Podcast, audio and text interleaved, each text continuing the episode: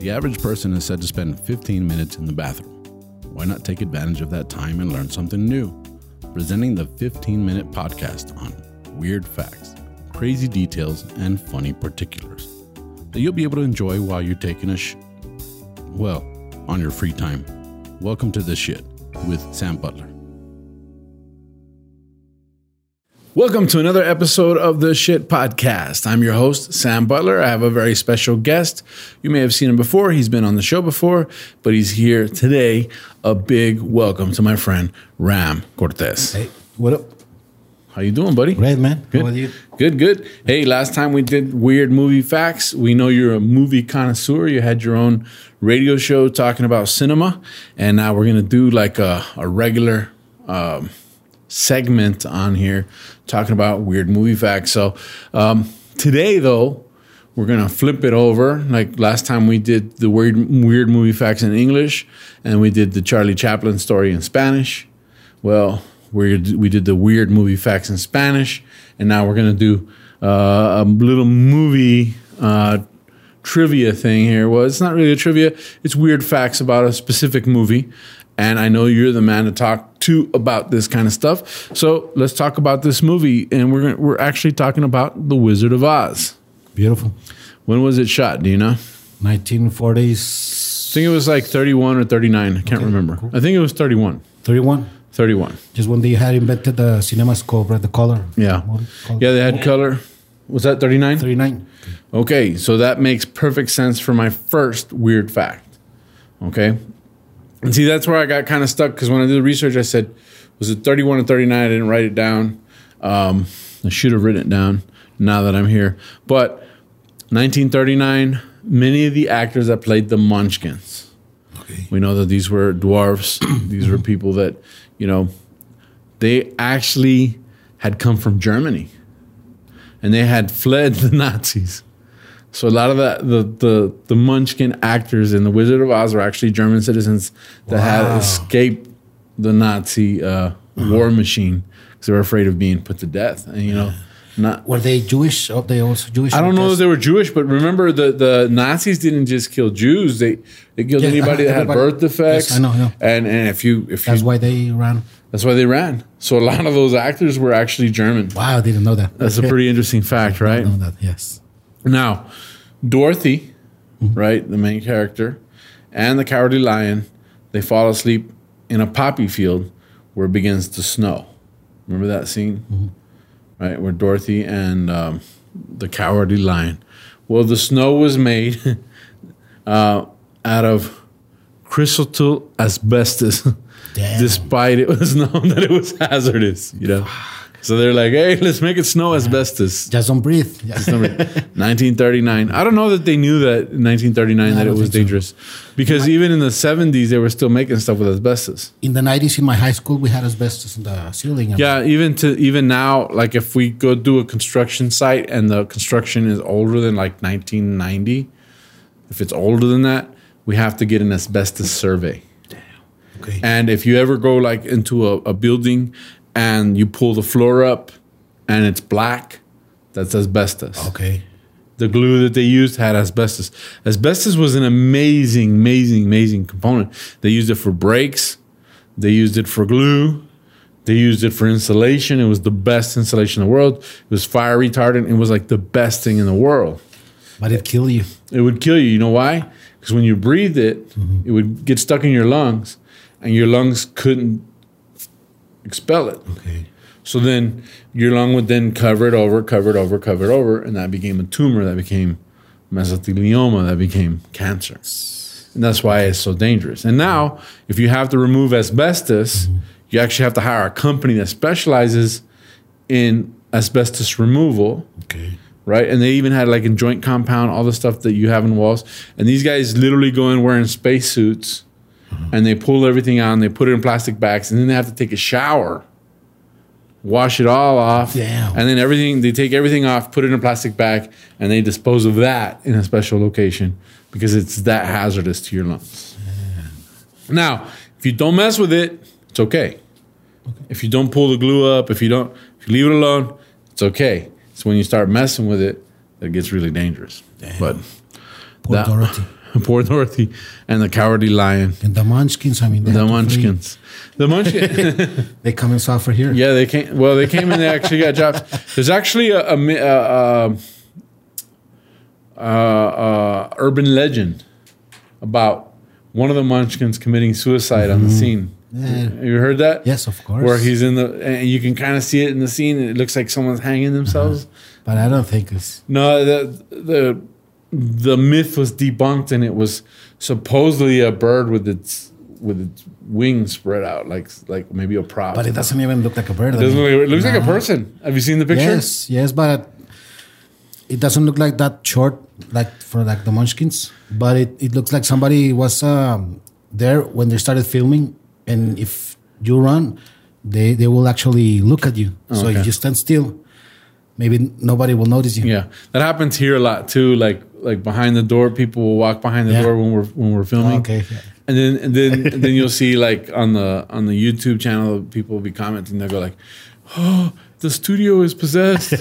we saw some movement behind the behind the door." then when Leyendas Legendarias was shooting here, uh, when they had the curtains, and there'd be people walking behind the curtains because you know we'd come in this door and we'd have to go to the back and we try not to make noise and be like, "Oh my God, there was something in the studio behind the curtain." You know, it's like, but it, it I, that makes a lot of sense. You know, that makes a lot of sense.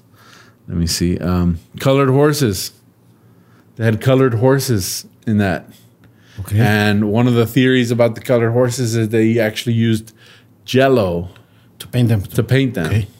But there's another article that I read that said that was a myth, that they didn't use jello, that they actually used vegetable oil coloring or vegetable coloring. Okay. I don't know what to believe. Jello makes sense to me. As long as they didn't harm the horses. I mean, They didn't harm the horses. That's- That's the one thing that Okay. both the articles said. imagine with asbestos. Sleep there. they feed like- them asbestos. they were worried about the horses more than they were worried about the actors. of course. Poor Dorothy. I mean, Poor Dorothy, yeah. Um, the cowardly lion's costume was made of real lion skin, oh, now. which was which made it incredibly hot for actor Bert Lahr to wear. It was also heavy. It weighed almost hundred pounds. Wow, that's heavy. That's heavy, right? Poor guy. Which reminds me of um, Coming to America. Did you like that movie? Of course, yes. Yeah, Like the big head. King yes. Jaffe Of course. He had that big line. I wonder if that thing is real or not. That thing I looks hope. awesome, right? Like that does. I, I thought about that when when I was reading this. Um, the dog playing Toto. Do you hear about this? He was stepped on during the shooting, so they had to get a doggy double for two weeks of filming until she recovered. And her real name was Terry. Did, did they use only just one dog? I mean, mostly for for a movie, they use several dogs. But it was that one dog, and then they used the body the double. Okay. Judy Garland. That's who the actress was. Yeah. that Liza played Dorothy. Minnelli's mother. Yeah. Yeah. She wore a tight corset under her dress in order to help her make her body look more like a child. Right. And in real life, she was 16 years old during the making of the movie. So they wanted her to look Yeah. like a little girl. So I thought she was older. 60, I know she looked older in the Yeah. movie. Yeah. The, the white dress that she wore, Mm-hmm. that was actually pink. Pink. It was a light pink, but on Technicolor, Okay. Yes. it looked white. oh, okay. So they went with light pink to make it look white. Pretty a movie trick right there.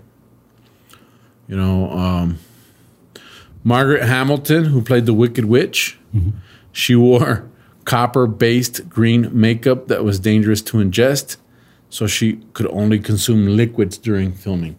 The only thing I can think of was it was radium from a doll. you know, she was wearing radium, but it was a copper-based, and uh, she couldn't drink it, so she couldn't eat it. So she had to be very careful and drink. I imagine with a straw. It's a dangerous movie, man. Dangerous movie. I know there's a lot, my kids like, Dad, you should talk about uh, the Wizard of Oz. It was really creepy, and uh, the actors were really mistreated, and uh, Dorothy was mean to the Munchkins, and she had all these movie facts. And I said, okay, I'll look into it. We'll check it out. You know, but a shout out to my daughter Kate, who is into weird facts herself, and she's like, you should really check this out. It was a creepy movie, but here we are, the Tin Man excuse me.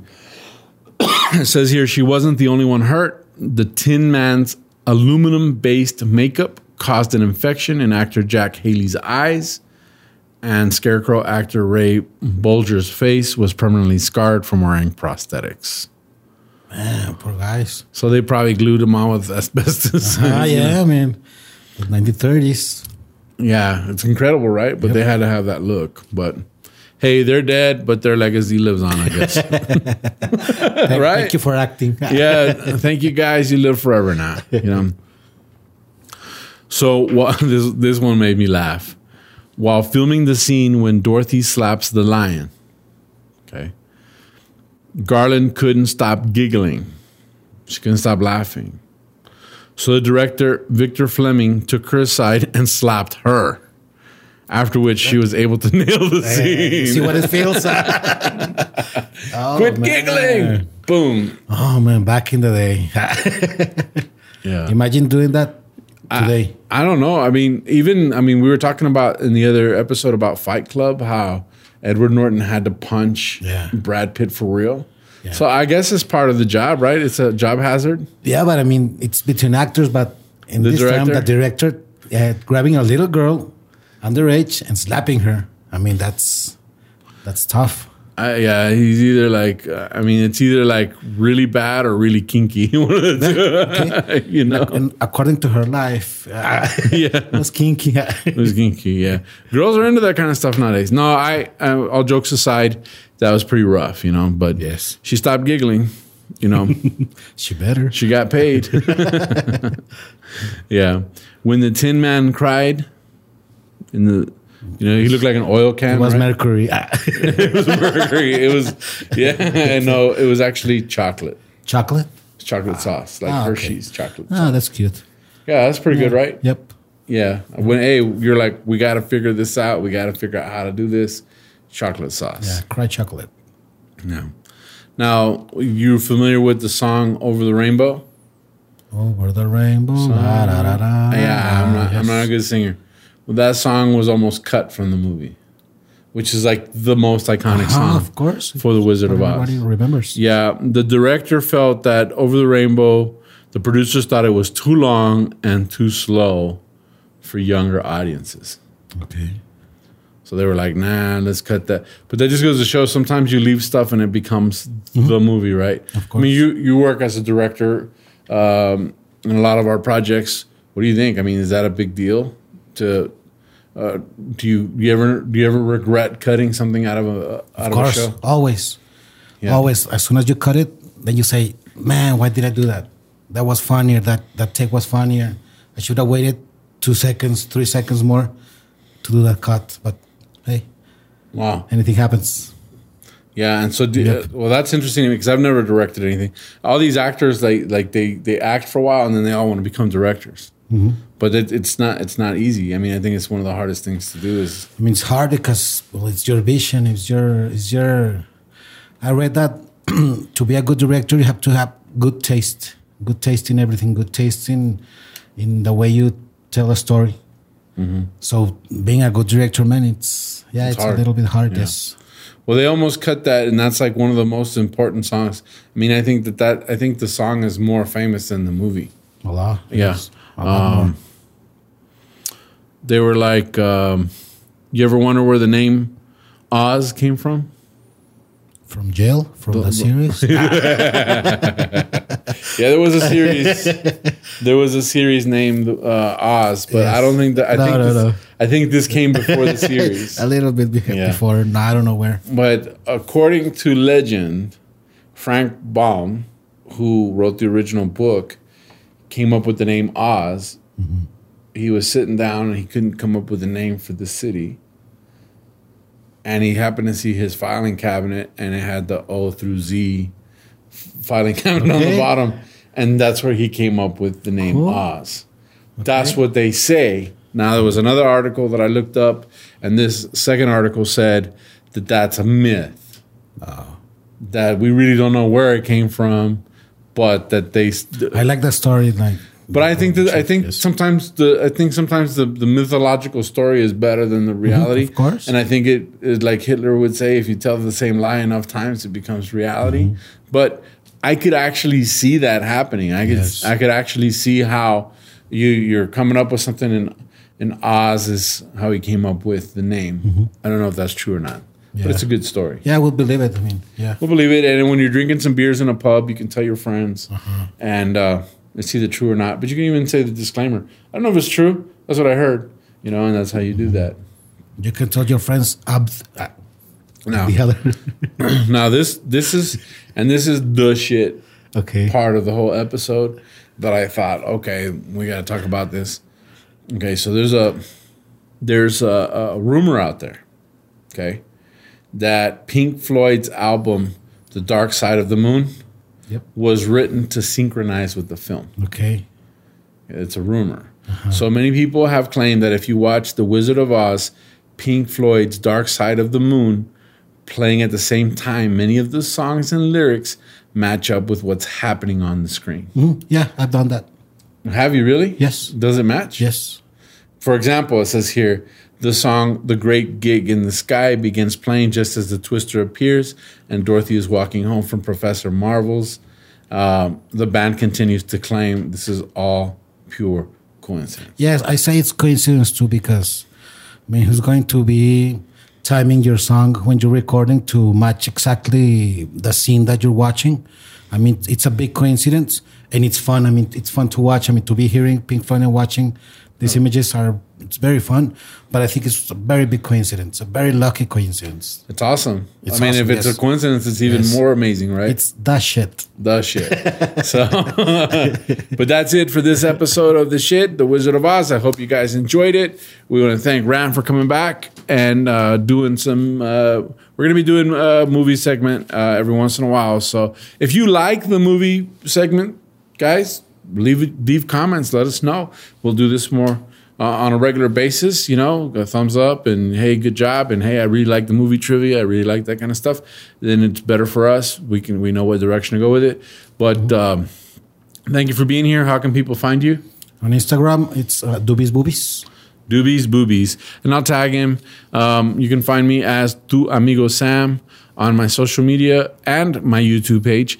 And you can also find me on Cagado Podcast uh, on all the podcast platforms. We have the shit as part of that same channel. And um, uh, we also have a new podcast called Puros y Pistos for all my English speaking people. That means cigars and drinks. And that's what we're going to talk about. So you can tune in in Spanish, Puros y Pistos. Uh, we just dropped our first episode. It'll be a monthly thing with my friend Luis Lobito Munoz.